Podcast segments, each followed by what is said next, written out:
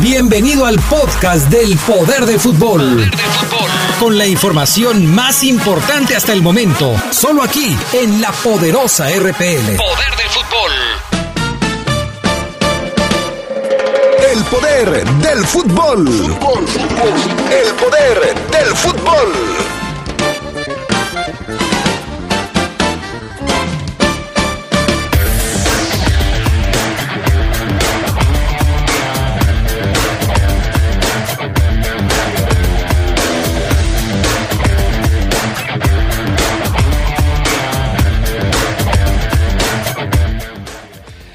Tarde en el Poder del Fútbol vamos a platicar cuál ha sido la combinación más efectiva en la defensa del conjunto Esmeralda. Reunión de manera virtual de las cabezas de la Liga MX. No se tiene previsto todavía un posible regreso a la actividad. En el tema del fútbol internacional, ante el parón de las ligas, Solamente, solamente se espera que pronto se pueda regresar a la actividad. Esto y mucho más tendremos esta tarde en el poder del fútbol a través de la poderosa.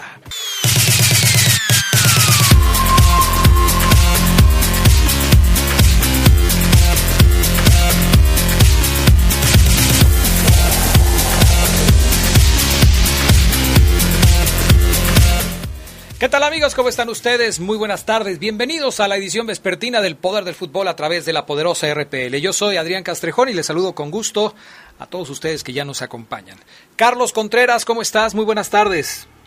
Buenas tardes, Adrián. Te saludo también con gusto, al igual que a los amigos radio escuches que ya nos sintonizan como todos los días acá en el Poder del Fútbol. ¿Cómo andas? Yo perfectamente bien. Ayer los escuché y me puse a checar algunas de las eh, sugerencias que hacías para poder estar eh, pasando el tiempo mientras estás en casa. Algunas las encontré, otras no. Definitivamente las de Fabián y las de Omar no las tomé en cuenta. Entonces, este, nada más me quedé con lo que tú sugeriste, pero no encontré el de los pistones de Detroit, así es que lo voy a seguir intentando. Mi estimado Charlie, ¿qué te parece si arrancamos con las breves del fútbol internacional? El delantero Gonzalo Higuaín interrumpió el aislamiento impuesto por el club tras el positivo por coronavirus de dos jugadores del equipo y tras informar a la directiva regresó a Argentina.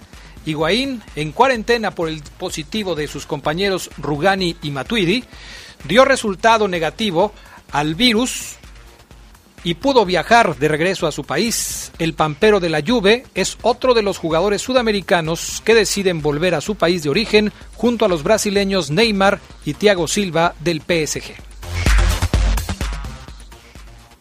Fernández, mediocampista del Salamanca de la Segunda División B de España, aseguró que en estos momentos le gustaría estar en México, esto por la pandemia que se desató del COVID-19 tomo este reto y son otros aires. Me han acogido bien mis compañeros, las fronteras están cerradas, los vuelos cancelados, que podría regresar a México, pero ha sido complicado, aseguró. Además de que los entrenamientos en casa, dice, pasarán factura en el aspecto físico, pero que es por un bien mayor, ya que lo mejor y más importante es la salud de todos. El Alex Hernández, que recordamos, pues anda allá en España. Vámonos con otro mexicano que compartió su experiencia en España. Se trata de Jeú Chiapas. ¿Se acuerdan de él? Bueno, pues él reconoce al personal que ha atendido a los casi 14 mil infectados del virus en aquel país. Chiapas dice estar preocupado pese a que se han tomado medidas de prevención. Las expresiones de la gente te hacen agradecerle al prójimo. Aquí, a las 8 de la noche la gente abre sus ventanas o sale al balcón y empezamos a aplaudir por la gente de sanidad, los doctores, la policía, la gente del súper y es, un min, y es un minuto de aplausos para apoyarlos y reconocerles el esfuerzo, expresó el también jugador del Salamanca, donde es compañero de Laris Hernández. Los jugadores del Borussia Mönchengladbach, cuarto clasificado en la Bundesliga alemana, aceptaron renunciar a parte de su salario en vista de la crisis suscitada por el coronavirus. A la iniciativa se unió el director deportivo del club, Max Ebern, y el entrenador Mark Rose junto a su cuerpo técnico. La medida representa para el club un ahorro de cerca de un millón de euros al mes y servirá para mantener los ingresos y los puestos de trabajo de otros empleados del club. Una buena iniciativa del Mongen Gladbach. Definitivamente. Bueno, y el presidente de la Fiorentina, Rocco Comiso, informó de que su club ha registrado unos 10 casos de contagiados de coronavirus, entre ellos los futbolistas Patrick Cutrón, el argentino Germán Pesela y el croata Dusan Blajovic. Los contagiados están en cuarentena en sus casas de, Florencia y no presentan síntomas. El club informó que la familia de Pesela regresó a Argentina antes de que la gravedad de la situación en Italia se agudizara y que el defensa argentino se somete a controles diarios para cuidar su salud. Estas fueron las breves del fútbol internacional. Mi estimado Charlie, el, uno de los, de los jugadores eh, sudamericanos que regresó a su país fue el delantero Gonzalo Higuaín, como lo informábamos recientemente en las breves. Pero no es el único. Él se fue, vamos a decirlo así, con las de la ley. Pidió permiso a su club, informó, avisó y ¡pum! se regresó a Argentina. Pero lo que está pasando con Neymar seguramente va a volver a generar muchos comentarios negativos en torno al futbolista brasileño, porque él y su compañero Thiago Silva, quien estaba acompañado de su pareja, regresaron a Brasil aparentemente sin permiso del Paris Saint-Germain. Se regresaron en un vuelo privado, en el avión de Neymar, y ya están en Brasil. Esto, desde luego, pues no le va a caer bien a la cúpula del equipo parisino. No, Adrián, ayer fíjate que informábamos esto mismo, este tema de los jugadores eh, sudamericanos que regresan a sus países de origen y nos habíamos ido pues con la primera versión de que el equipo parisino habría dado el visto bueno, pero ahora que me informas esto, la verdad es que seguramente no cae bien ni en el PSG ni en las autoridades sanitarias, no tanto de Francia, sino de Brasil porque les van a tener que practicar las, pruebas pertinentes por este coronavirus inmediatamente para descartar cualquier posibilidad de que sean ellos agentes. Recordamos que la mayoría de los casos que se han presentado en el continente americano, tanto aquí en Norteamérica como en Centroamérica o en Sudamérica, pues han sido importados y este podría ser el caso de los brasileños y ahora que me informas esto, pues la verdad es eh, una situación que seguramente le van a estar dando seguimiento. No nos alarmemos si se confirma por ahí alguno de estos escapados que ah, finalmente pueda tener el virus, ¿eh? Y llama la atención porque en días previos eh, Neymar estuvo eh, mandando mensajes a través de sus redes sociales invitando a la gente que se quedara en sus casas eh, en, un mensaje de apoyo por la situación que se está viviendo. Hoy veíamos en reportes prácticamente del día que en Francia ya la policía está interviniendo también en las calles de las ciudades francesas para conminar a la gente que anda fuera después del horario establecido a que regrese a sus hogares. No hay no hay tregua en este asunto. Las autoridades de países como Francia, como España, han sido severas en este asunto y tratan de que la gente permanezca el mayor tiempo posible en sus casas si es que no tienen nada que hacer en la calle. Pero bueno, Luka Jovic, siguiendo con este tema, podría enfrentar medidas legales en Serbia después de que el delantero del Real Madrid fuera denunciado por incumplir la cuarentena domiciliaria para quienes llegan del extranjero, eh, informó la agencia Tanjug. La Fiscalía de Belgrado pidió a la policía presentar una denuncia penal contra el futbolista, indica la fuente sin precisar qué tipo de castigo podría eso suponer, aunque especifica que si vuelve a violar la norma no se excluye la detención.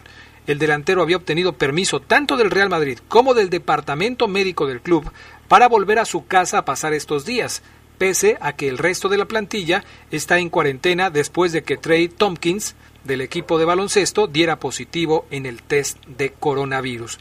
Como te lo decía hace un momento, mi estimado Charlie, hay países que se están tomando muy en serio esto de no salir a la calle y si violas esta disposición puedes enfrentar medidas severas, desde multas hasta cárcel. Sí, Adrián, es un tema que está pues ya rayando incluso en el toque de queda, en las disposiciones legales y hasta que te puedes hacer frente a medidas penales, como este caso de, de Jovic, que se dice, otra información del diario Bleach de aquel país, es que él había pedido permiso para ir a una farmacia. Sin embargo, las versiones extraoficiales aseguran que no estaba ahí, que estaba en otro lugar, festejando el cumpleaños de su novia. Así que lo que más causaría coraje en este sentido, pues es eso, ¿no? Violar la cuarentena para irse a celebrar el cumpleaños.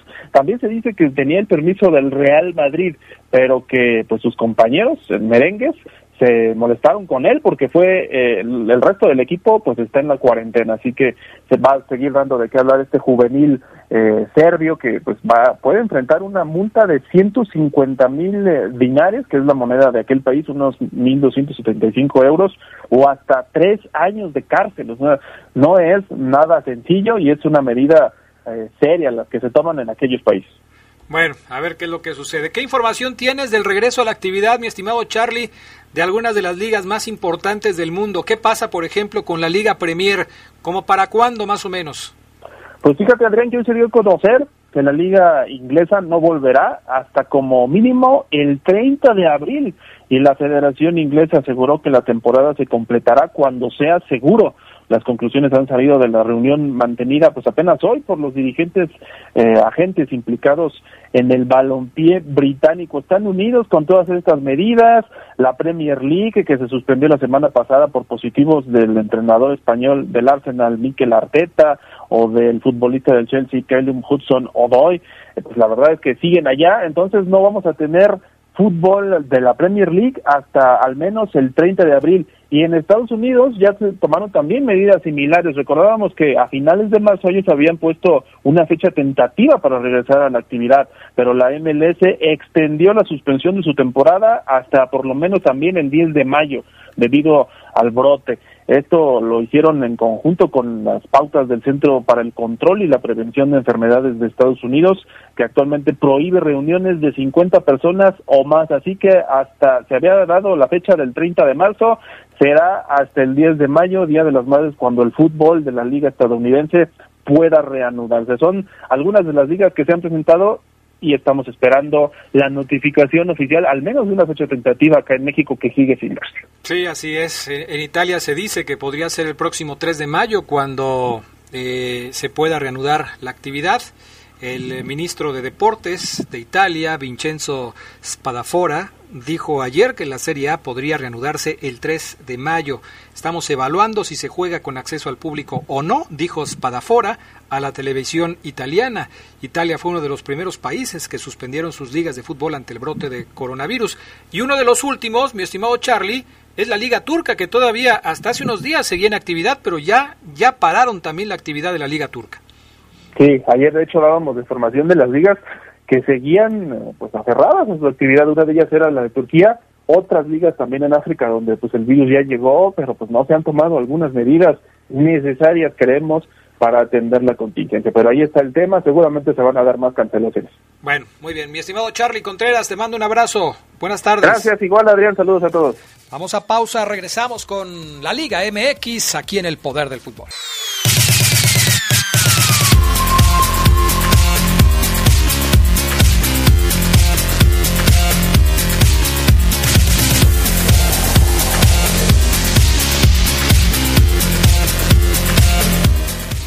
Bueno, pues ya estamos de regreso con más del poder del fútbol a través de la poderosa RPL. Saludo con gusto al Fafo Luna. Fabián Luna, ¿cómo estás? Muy buenas tardes. Hola, ¿qué tal, mi estimado Adrián Castrejón? Muy buena tarde, bien, muchas gracias. Un saludo a los adictos al poder del fútbol, un abrazo. Te noto con un ánimo renovado, mi estimado Fafo Luna, bien, ¿eh? ¿Mandé? Mm, que te notaba con un ánimo renovado y ya, ya te, te, se te dio el bajón ahí. ¿Qué, ¿Qué es eso, Fabián Luna? No, no, no, Adrián, no, no.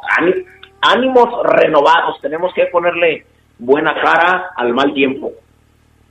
Bueno, perfecto. Temas contigo, mi estimado Fafo Luna.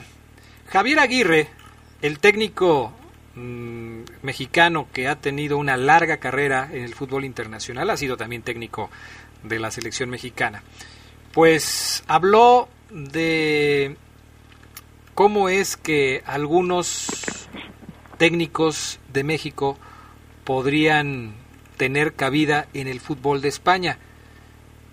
Y dijo que el Piojo Herrera podría ser candidato para dirigir al fútbol de España. ¿Tú te imaginas al Piojo Herrera dirigiendo en España?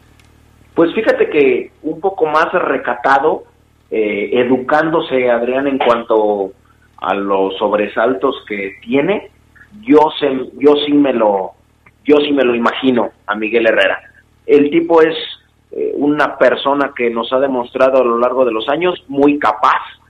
Después del Tuca Ferretti es el técnico más longevo en un club y la verdad es que yo sí creo, o sea, decía Javier Aguirre, el problema del entrenador mexicano para llegar a Europa es que no lo conocen. El fútbol mexicano no se ve aquí, pero también como tú bien lo comentas, dice que hay muchos a los eh, él podría ver en, eh, en Europa. Y le preguntaron a Miguel y él dijo, si hay una oferta para Europa, lo analizaríamos.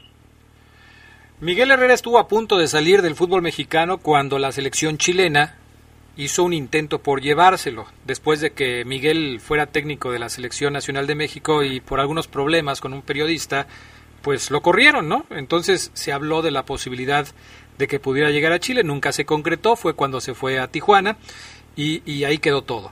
Fíjate que yo, el caso de, de los exabruptos que puede llegar a tener Miguel Herrera, no lo veo tanto como una condicionante, porque hay otros técnicos que igual son de mal genio y de malos modales. ¿Te acuerdas, por ejemplo, de Paco Gemes, no? Paco Gemes tiene trabajo en España y, dime tú si Paco Gemes es un tipo bien portado. Sí, no, no es un, no es un tipo que, que le haga mucho caso a los modales. Eh, pero tú le verías algún otro problemita, Miguel, para que dirija. Yo lo veo dirigiendo las mejores ligas, ¿eh? Puede ser, pero de, entrada obviamente no lo vería dirigiendo a un equipo top. Tendría que batallarle. Fíjate, si, si, si Javier Aguirre, por ejemplo, que tiene ya un largo recorrido, anda tratando de salvar un equipo del descenso, lo hizo también en su anterior, en su anterior participación con, con, con el Osasuna cuando llegó al fútbol de España, pues yo a Miguel Herrera, por más que haya tenido años exitosos con el América, no lo veo ubicado en una, en, una buena escuadra. ¿eh? Viste lo que pasó, por ejemplo, con Mohamed, que no es mexicano, es argentino, pero se hizo como técnico en nuestro país y para lo único que le alcanzó fue para dirigir al Celta de Vigo y no le fue nada bien. Eh, no sé, no sé, habrá que ver si, si a Miguel Herrera en determinado momento le puede ir bien en el fútbol del viejo continente, aunque sí me parece que le batallaría, ¿eh? Sí, le sí yo también creo que, que, le batalla, y bueno, así es el, el andar de, un mexicano en la vida real. Pareciera que es como, como de película, siempre batallar, siempre ir contra corriente, siempre ir superándose, eh, pareciera que es el, el diario vivir de, de un mexicano. Oye, mi estimado Fafo Luna, cambiando de tema, el Toluca no ha tenido muy buenos números, pero no de ahora, sino desde hace rato, ¿eh? El Toluca ha sido un club que ha tenido contrataciones importantes. Tú te has encargado de decirnos, por ejemplo, de las llegadas de, gente como Maidana, que, se suponía iba a ser una buena contratación, de Gigliotti y de algunos otros eh, equipos, más bien jugadores que venían aparentemente para reforzar al equipo. Sin embargo, pues esto no ha sucedido. Toluca ha tenido varios entrenadores, eh, desde la salida de Cristante, que fue el último, que los pudo llevar incluso a una liguilla, pues ya no, ya no ha figurado. Le ha costado trabajo, por ejemplo, a, a la Volpe, ahora le cuesta trabajo al Chepo de la Torre. Toluca ubicado en la posición 15 con solamente dos ganados, cuatro empates y cuatro derrotas, tiene 10 puntos, lejos de la zona de liguilla. Pues se dice que el señor Suinaga, quien es su presidente, habría presentado ya su renuncia, pero de acuerdo a lo que se sabe, no no le aceptaron la renuncia. Valentín Díez, quien es el presidente de la institución, no le aceptó la renuncia a Francisco Suinaga, pese a los pobres números que presenta el equipo de los Diablos Rojos del Toluca. ¿A qué crees que se deba que no le hayan aceptado la renuncia? ¿Crees que Toluca pueda revertir estos malos resultados? Pues fíjate, Adrián, no sé si en este proceso, ahora que aqueja por este virus mundial, pudiera ser que no le hayan aceptado la renuncia porque vienen tiempos difíciles, donde vamos a conseguir otro entrenador de la noche a la mañana, eh, planeado no teníamos que, primero, que le fuera tan mal y después que nos quiera renunciar. Entonces, mejor le decimos que se tranquilice, que no pasa eh, nada, eh, que, se lo lleve con calma. Digo, ¿cómo estará el Toluca como para perder en casa contra el Atlas, verdad? Y para muestra basta un botón. Toluca detuvo las actividades en casi todas sus categorías, pero no detuvo las actividades en el primer equipo. ¿Por qué? Pues porque el equipo está mal y de malas. Leo Fernández puede hacer dos goles, puede hacer tres goles, pero le ganan por cuatro goles. Entonces es, es, es triste la situación futbolística de Toluca. La otra, en los, eh, estaba yo haciendo un recuento, Adrián, de los puntos en el año futbolístico. Hace dos días hice este, eh, este ejercicio que te lo quería mostrar hoy, precisamente que íbamos a hablar de Toluca. Bueno, ¿tú sabes cuántos puntos lleva en el año futbolístico León?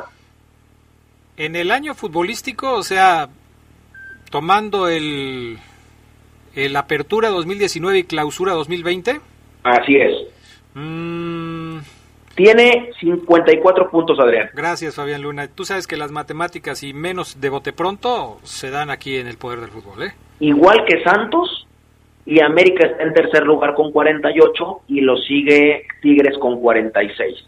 ¿Tú sabes cuántos ha hecho, cuántos puntos ha hecho Toluca en el año futbolístico? Digo, Atlas tiene más que Toluca, Puebla tiene más que Toluca y Juárez tiene más que Toluca. 27. Mm. Caramba. 27 tiene Diablos, Atlas tiene 30, los Camoteres tienen 31 y los Bravos tienen 32. No, pues sí son muy poquitos, ¿no? Sí, para una lágrima el año futbolístico de los Diablos Rojos, Adrián. Pero ¿a qué lo atribuyes tú? Si se supone, yo decía al principio del comentario, que Toluca ha contratado jugadores importantes, que tiene jugadores que incluso algunos equipos en su país, en Argentina, los quisieran tener dentro de sus plantillas, y tiene a un arquero como Talavera, que es portero de selección nacional, tiene a gente como Maidana, como Aníbal Chalá, como el propio este Rodrigo Salinas, que es mexicano, pero que también ha, ha tenido buen nivel, a William da Silva, que llegó del América con muy buenos antecedentes, tiene a Mancuello, tiene a Javier Güemes, que también eh, tuvo un pasado muy exitoso en el fútbol mexicano. Está Leo Fernández, que es el chico maravilla, el chico sensación de, de la liga en México. Está Pedro Canelo, está Gigliotti. Y está un técnico que ha sido incluso técnico de selección mexicana, como es el Chepo de la Torre. ¿Qué es lo que está fallando en el Toluca, Fabián Luna? Fíjate, Adrián, que a mí sí, yo, yo he visto varios partidos de Toluca porque a mí me gusta o me gustan todos los jugadores que tú has mencionado. Algunos los conozco de su paso por Sudamérica y otros los, los voy conociendo. Yo sí creo que les hace falta un poquito más de manejo de partido porque a mí me gusta cómo juega el, el Toluca. Yo creo que es ofensivo, se han mandado partidazos, en algunos han ganado, en otros han empatado y en otros no les ha ajustado. Entonces, yo sí creo que si me dices, oye Fabián, ¿les hace falta jugadores o un, o un técnico? Yo sí creo que les hace falta un poco de más técnico. Pues sí, ya ni con la Volpe ni con el Chepo. Y la verdad que sí es una inversión fuerte en el equipo de Toluca. Finalmente, mi estimado Fafo Luna, se enojaron los del Monterrey. Tú dices que los de Toluca están trabajando, que el primer equipo se mantiene en prácticas. Pues en Monterrey, cuando se enteraron que iban a trabajar, se juntaron todos, fueron a hablar con Duilio Davino y le dijeron, oye, no, ¿Cómo que nos vas a poner a trabajar en plena contingencia? Y todo parece indicar que Duilio aceptó lo que sus jugadores le decían y canceló los trabajos de entrenamiento de Monterrey esta semana. Sí, así es. Monterrey, encabezado por Dorlan Pavón y algunos otros, se encabritaron porque dijeron, no, es que nadie va a trabajar, por lo tanto, pues no trabajamos. Si, si es nadie, es nadie y le fueron a poner las cosas y las condiciones sobre la mesa y pues al parecer Rayados ya no volverá a la actividad hasta nuevo aviso. Bueno, pues entonces veremos qué es lo que sucede. Ayer hubo una junta, decíamos eh, en las cabezas, ayer hubo una junta de, de, la gente de la Liga MX, de la Liga Femenil, del Ascenso MX, una reunión virtual, no se reunieron, sino que hicieron una videoconferencia y eh, Fabián Luna, por lo pronto hay una fecha probable para regresar a la actividad. Por lo pronto todo está detenido y no hay nada con respecto a una fecha probable para poder regresar a la actividad en el fútbol mexicano en ninguna de las categorías. Sí, no, se decidió suspender la liga. Ante esta situación, algunos clubes por ahí decidieron hacer eh, entrenamientos en sus instalaciones, tomando las medidas eh, de precaución necesarias. Algunos otros futbolistas se entrenaron en sus casas, cada uno lo hace por, por aparte. No hay una fecha para, para regresar, Adrián. Y, y bueno, América eh, trabajó en la comodidad de sus hogares, Cruz Azul eh, se decía que iba a seguir con sus entrenamientos, Chivas seguirá con los entrenamientos hasta hoy, a pesar de que miembros eh, como La Chofis, Beltrán, Villalpando, El Gallito, El Chapo, Ronaldo Cisneros tenían influenza. los, Rayos, ya lo ¿eh? decíamos, eh, se juntaron y bye. Y el resto de los planteles suspendieron de forma temporal los entrenamientos a causa del virus. Sí, ya este Chivas se anunció que suspende también las prácticas. Ya casi todos los equipos están en la misma, no van a trabajar. Están subiendo videos de los trabajos que hacen en casa, hasta los árbitros. Ya hay un video de Jorge Isaac Rojas que compartió una rutina y que dice que está siguiendo las eh, medidas de prevención desde su casa este, para no ponerse en riesgo y no poner en riesgo a nadie más. Todo mundo encerrado, Fafo Luna, todo mundo encerrado.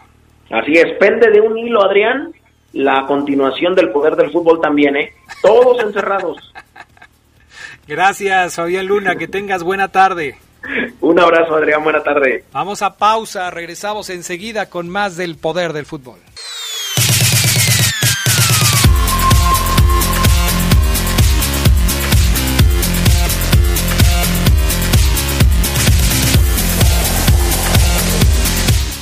Bueno, ya estamos de regreso. Vámonos con el reporte de la fiera, el reporte Esmeralda. Saludo con gusto a Omar Oseguera. ¿Cómo estás, mi querido Omar? Muy buenas tardes.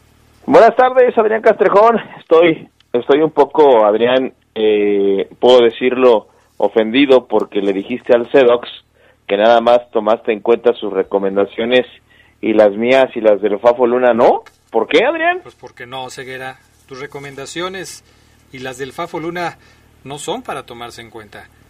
No deben ser tomadas en cuenta. Es más, yo invito a la gente que escuchó ayer las recomendaciones de Omar Oseguera a que las borre de su memoria. Ese tipo de cosas no se pueden recomendar, Oseguera, por favor, son una ofensa al séptimo arte. Fabrián Pello, perro callejero 1 y 2, por Dios. Esa ni siquiera la dijiste en primera. No la, no la dijiste. ¿Sí? No, no la dijiste. Hablaste de los siete enanos y de Tuntún y no sé qué tanta cosa. Blancanieves y los siete cachondos. Esa, esa sí la oí, pero por eso te digo que para nada. Las demás, digo, no es que uno se asuste o ceguera, ya uno ha visto muchas cosas en la vida, pero no puedes estar recomendando eso, ceguera, por favor. Mira, ponte serio, ceguera. Hoy hicimos una pregunta en el poder del fútbol que tiene que ver con lo que ha sucedido en estas primeras 10 fechas del torneo mexicano eh, y en donde León, bueno, pues ocupa un lugar preponderante porque está ubicado entre los mejores equipos de la liga, segundo lugar de la clasificación, buenos números del equipo de Nacho Ambriz que lo tienen obviamente como uno de los mejores equipos del torneo. Sin embargo, mi estimado Fabián, eh, perdón, Omar Ceguera, este, hay que tener en cuenta que León sigue teniendo un punto débil, que es la defensa. ¿Sí compartes ahí el punto de vista o por ahí ya empezamos mal? Sí, no, la central es el, es el eh, lado flaco de León, exacto. el lado flaco de León. Hoy quiero platicar contigo de dos temas importantes. Uno que tú seguramente ya tienes preparado, que es el asunto de, de, Ángel Mena, su comparativo de cómo va en el, en el torneo y qué posibilidades tiene de ser nuevamente campeón de goleo. Y otro, uno que preparé yo y que quiero compartir contigo y con los amigos del auditorio, que tiene que ver con la defensa del conjunto Esmeralda. ¿Sabes, por ejemplo, mi estimado Maro Ceguera, cuántas líneas defensivas, tomando en cuenta solamente los cuatro defensas, lateral derecho, lateral izquierdo y dos centrales, cuántas combinaciones diferentes ha hecho Nacho Ambriz hasta la jornada número 10 del fútbol mexicano, esta con la que se terminó la actividad? No, no, no, no, tengo el dato, Adrián. ¿eh? Sería muy bueno conocerlo, pero no lo tengo. Fíjate que son hasta el momento seis combinaciones diferentes de Nacho Ambriz y solamente en alineaciones de inicio. Porque en el transcurso de algunos partidos, Nacho Ambriz ha cambiado el parado del equipo para modificar la forma en la que están jugando eh, sus elementos. ¿Y sabes por qué destaca más ese dato que das, Adrián? Porque ha tenido estos seis, estos seis movimientos, esas seis combinaciones, no motivado por una lesión en su mayoría, sino por la baja de juego que estamos comentando, ¿no? Sí, bajas de juego, situaciones personales, lesiones, todo esto ha influido. Mira, por ejemplo, comparto contigo y con los amigos del auditorio, la combinación que más se ha repetido en este, en este torneo, y repito, en alineaciones de inicio, es la siguiente. Navarro por la lateral derecha, Barreiro, Tecillo en la central, estos dos, y Jairo Moreno por la lateral izquierda. Esta combinación se ha repetido en tres partidos, solamente en tres partidos, a pesar de que es la que más se ha usado en los 10 juegos que tiene enfrentado, eh, enfrentados el equipo Esmeralda. Te la repito para que la analices, porque además, Oseguera, te voy a dar un dato. Esta defensa, Navarro, Barreiro, Tecillo y Jairo, solamente recibió dos goles a pesar de que jugó tres partidos. La usó Nacho Ambriz en la jornada 1 contra Querétaro, en la jornada 3 contra Pachuca, en donde se fueron en blanco, no, no recibieron gol, y en la jornada 4 contra Morelia. Dos goles en tres partidos. ¿Qué te parece? Es muy buen dato. Y sí, Adrián, coincido, es la seguramente si antes hubiera hubieras preguntado cuál sería la defensa que todos vislumbramos, la línea de cuatro, mencionamos a esos cuatro que acabas de dar, Adrián, porque sí, coincido, son creo yo los que a Nacho Ambriz le gustan más y que ha tenido que mover por la lesión evidente de, de Jairo Moreno, este, en su momento que lo alejó de, de algunos partidos, pero eh, es correcto, esa es la línea más sólida hasta el momento, que ahora tendrá que modificarse otra vez por la nueva lesión de Fernando Navarro. Fíjate que eh, en esta línea defensiva, que insisto, recibió solamente dos goles en tres partidos, está Barreiro, ¿eh?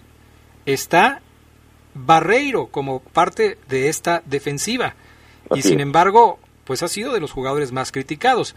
Pero Barreiro también formó parte de la defensiva en los partidos en donde León ha recibido más goles. Por ejemplo, otra combinación que ha tenido mucha eh, utilización o más utilización que otras por parte de Nacho Ambriz es la siguiente.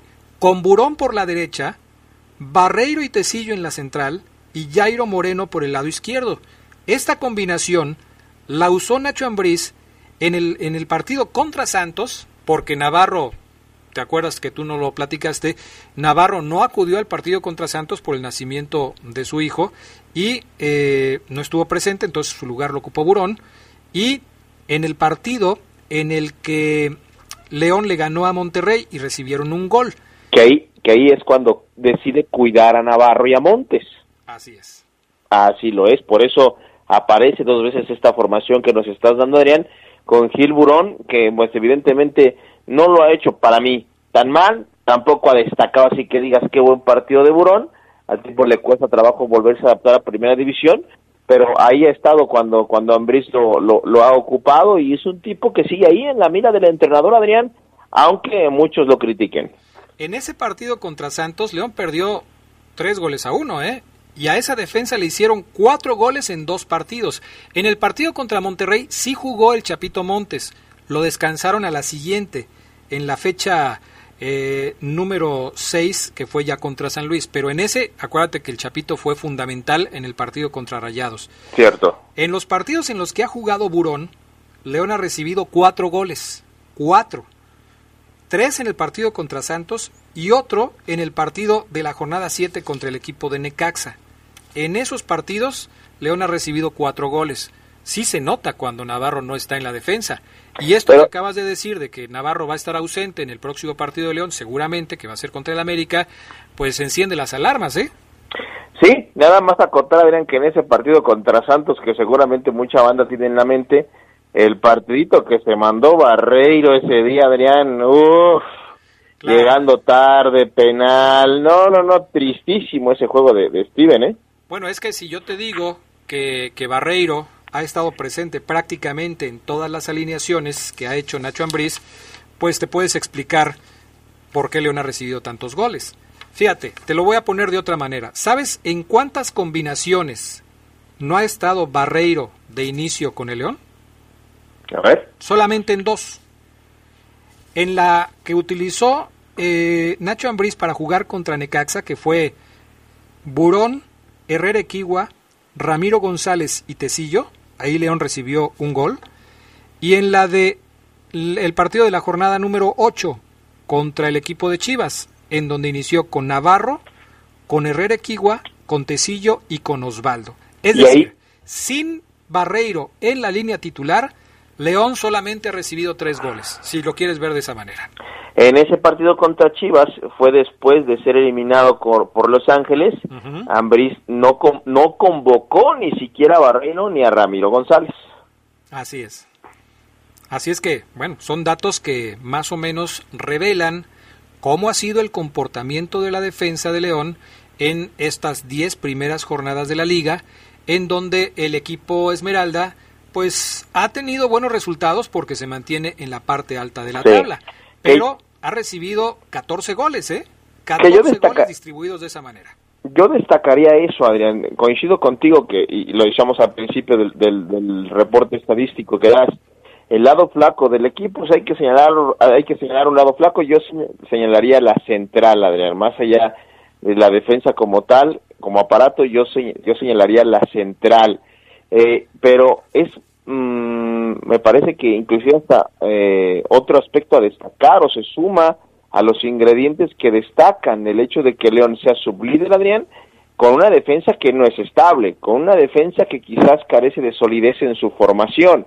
Hoy aparece Nacho González en los dos partidos recientes y el equipo se ve bien, gana, pero hablas de que es un Nacho González que en dos años tiene cuatro partidos, entonces eso me parece que destaca aún más eh, la posición que hoy ocupa León en la tabla, que no tiene una, inestabilidad, que no tiene una estabilidad, que tiene que estar cambiando, que va a volver a cambiar por la lesión de Navarro y que aún así el aparato ofensivo banca al aparato defensivo. No estamos, no defendemos tan bien, pues vamos a atacar mucho mejor para que estemos arriba. Y hoy León, pese a esto que comentamos, es sublíder del fútbol mexicano. El problema se presentó en ese famoso bache o crisis eh, eh, tema en el que ya hemos discutido bastante, porque la defensa cometía errores y la delantera no los bancaba, como dices tú.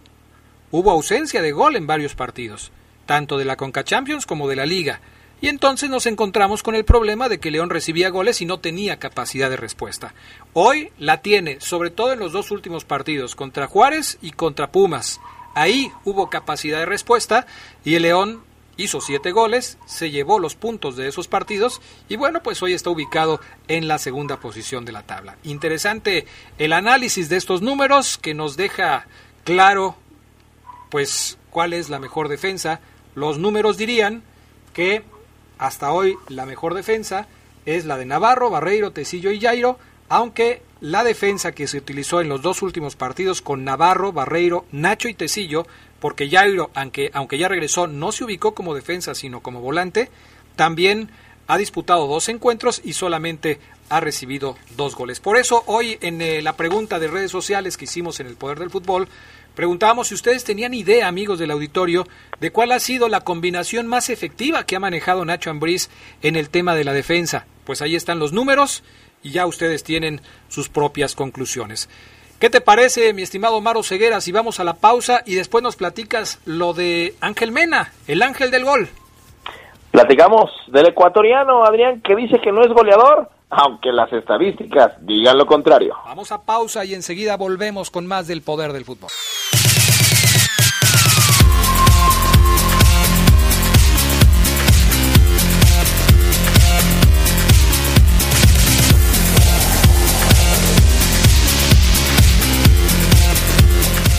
Bueno, ya estamos de regreso. Eh, obviamente uno de los temas importantes del conjunto Esmeralda es el ataque, y lo hemos venido señalando. Hace un momento lo platicábamos con Omar Ceguera. El hecho de que León tenga una ofensiva tan poderosa le ha permitido superar las fallas que ha tenido en sector defensivo. Hoy Omar nos platica del tema de Ángel Mena, cómo va Ángel Mena, el ángel del gol, en este torneo Clausura 2020, suspendido hasta la fecha número 10, pero que seguramente se va a reanudar y tendrá todavía muchas alegrías que entregar a los aficionados. ¿Cómo va Ángel Mena, mi estimado Maro Ceguera? Y fíjate, Karen, que esto me surge cuando, no me acuerdo qué día lanzamos la pregunta del poder del fútbol de eh, ¿qué, qué tanto puede afectar el parón de la liga del fútbol mundial a los equipos eh, eh, pues evidentemente que estén arriba o que estén abajo, ¿no? El lunes hablábamos de eso. Exacto, el lunes, Adrián. Y yo te decía, recuerdo bien que pues va a ser igual para todos, que no tendría que ser un pretexto, a todos les va a afectar, todos están dejando de entrenar, bueno, el Toluca, el Toluca todavía no, pero este, a todos. Sin embargo, Adrián, me dicen, y, y, debo de reconocer que yo no había pensado mucho en, es, en este aspecto, va a ser inevitable, Adrián, el rezago físico en los jugadores, porque por más que manden y suban videos de, su, de sus entrenamientos en casa, Adrián, ahí con circuitos, con escaleras, con skippings, con desplantes, con zigzag y todos esos estos ejercicios que sirven para que las piernas estén en ritmo y, y no se y, y, y, no se estanquen y no se, no se pongan duras. El, el, el jugador evidentemente, aunque coma inclusive bien Adrián, en lo físico va a perder a la hora del cambio de ritmo, a la hora de correr al ritmo de la pelota, a la hora de sentir el ritmo de la pelota y la velocidad del bote de la misma. Entonces, me, me, me, puse a pensar en Ángel Mena, que hoy está teniendo un gran torneo de ocho tantos. Ocho tantos, el promedio de gol de Ángel Mena es de 108 minutos, anota gol cada 108 minutos el ecuatoriano, y, y, lo comparé con el torneo en donde fue campeón goleador, que es eh, hace un año exactamente, cuando hace dos torneos terminó campeón goleador con ocho dianas. El torneo mm, donde fue campeón goleador Mena, en diez fechas disputadas tenía nueve tantos, hoy tiene ocho, Adrián, es decir, tiene un gol menos, no es mucha la diferencia, pero en aquel torneo Ángel Mena tenía menos minutos disputados que ahora y marcaba cada 88 minutos Hoy tiene más minutos jugados y anota cada 108 minutos. Quizás en la comparativa la conclusión sea Ángel Mena eh, con, bajó su ritmo goleador en comparación a aquel cuando fue campeón goleador. Sin embargo, sigue siendo una gran campaña de ocho tantos en diez jornadas para el ecuatoriano. Pero sí creo, Adrián, que estas estadísticas que me encontré, en donde Mena, de los cuatro líderes de goleo que hay en esta clausura 2020, Jonathan Rodríguez, nueve goles, Mena, Guiñac y Leo Fernández de Toluca con ocho tantos. De, lo, de ellos cuatro, el que anota en un lapso más largo de tiempo es Ángel Mena con 108. El que más rápido anota es el Cabecita Rodríguez, seguido por Guiñac y Leo Fernández.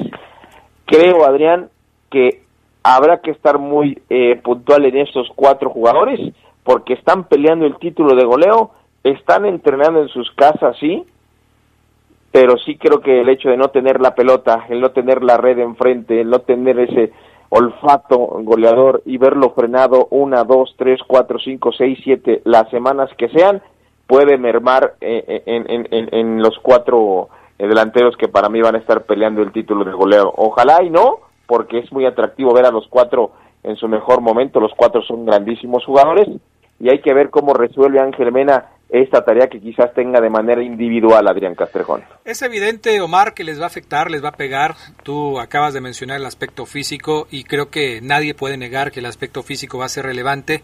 Eh, obviamente no se les va a olvidar jugar al fútbol, tienen dominado un esquema la mayoría de los, de los equipos, sobre todo los que marchan en la parte alta de la tabla, pero el poder desarrollar el fútbol al que están acostumbrados, desempeñar lo que el técnico les pide, estando parados, obviamente les va a pesar. Ayer Nacho Ambriz concedió una entrevista a Fox Sports y le preguntaban justamente acerca de esto a Nacho Ambriz y decía que cuando ya esté todo listo para regresar, van a tratar de hacer lo que ya se, se conoce como una mini pretemporada, ¿no? trabajando incluso a dobles o triples sesiones para tratar de recuperar el aspecto físico. Porque aunque los futbolistas estén haciendo trabajo en sus casas, no es lo mismo que lo hagan con todo el plantel y bajo las instrucciones ya cercanas de un preparador físico.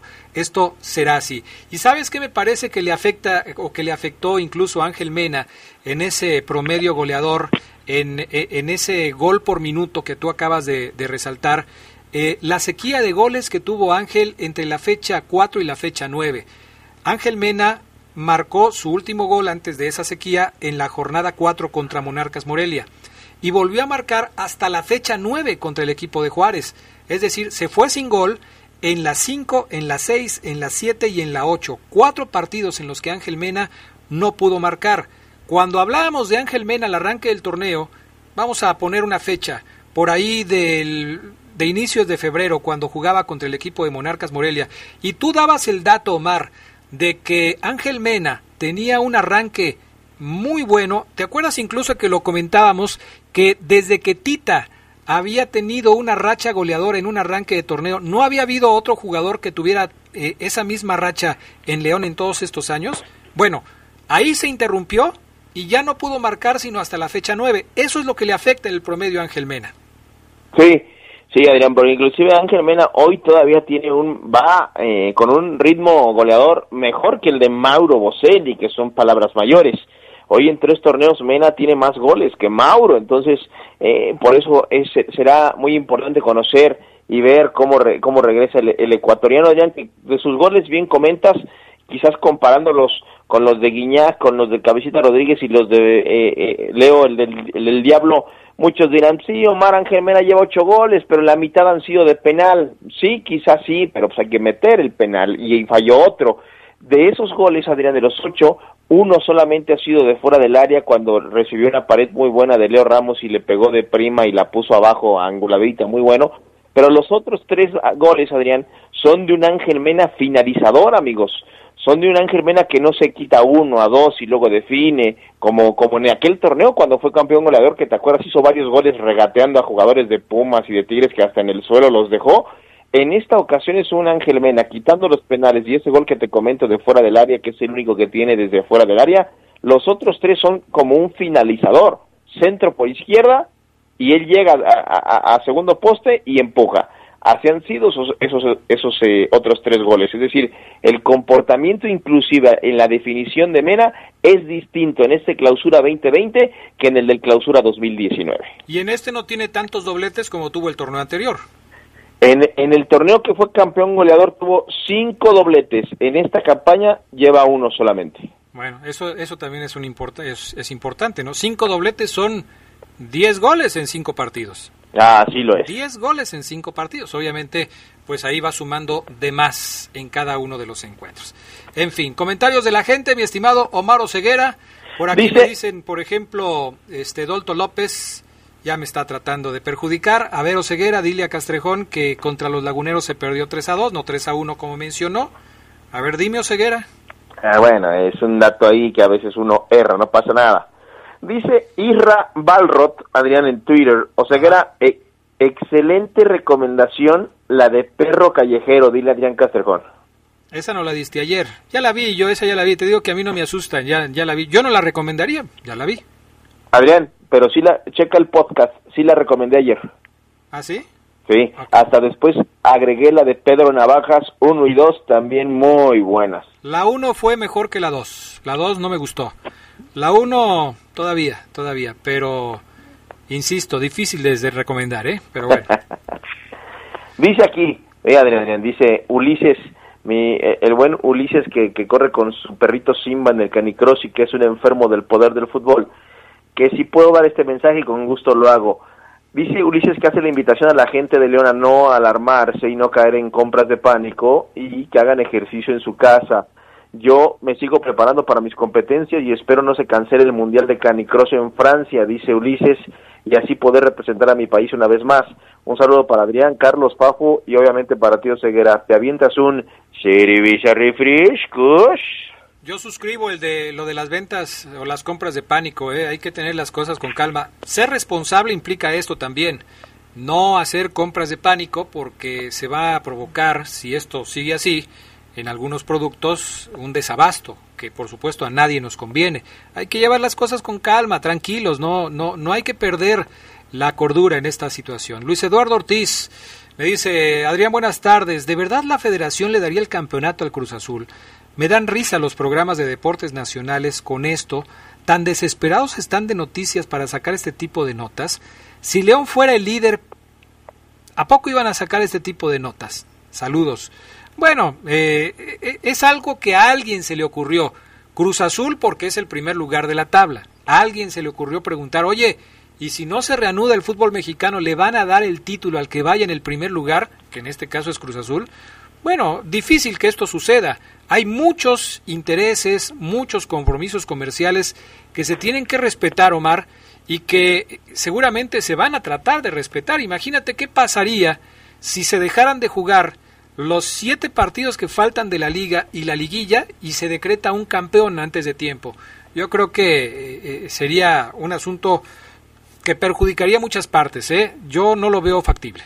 Ni yo tampoco, ¿eh? tampoco lo. Pero simplemente es para eso, para generar polémica y que, por ejemplo, ese, este radio escucha, pues se ría de lo que en una mesa de debate se, se comente, también es válido.